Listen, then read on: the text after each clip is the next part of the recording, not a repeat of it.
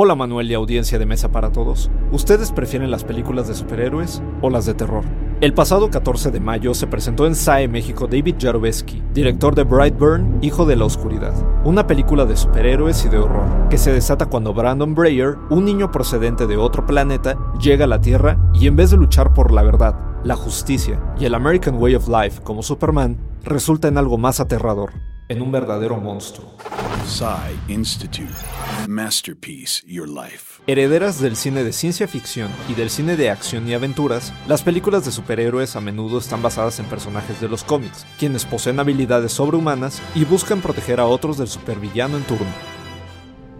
El cine de horror, por otra parte, es el cine de lo irracional, de aquellas cosas que no tendrían sentido en un mundo que se quiere ordenado y racional. Todo género se construye sobre convenciones, y en el caso de Brightburn, estas incluyen no solo las del slasher, como el asesino enmascarado, sino la presencia de ese monstruo definido como algo imposible, que desafía esquemas conceptuales y el orden natural de las cosas. No aplica igual para Superman que para Brandon Breyer, Decía Wes Craven, el creador de Freddy Krueger, que el primer monstruo con el que un cineasta debe asustar a la audiencia es él mismo. Tal vez ahí se encuentre el atractivo de Brightburn y otros superhéroes del horror como Hellboy, John Constantine o Johnny Blaze the Ghost Rider, que representan a un tiempo lo mejor y lo peor de todos nosotros. Idea original y guion de Antonio Camarillo. Yo soy Arturo Pedraza y nos escuchamos en la próxima Cápsula SAE.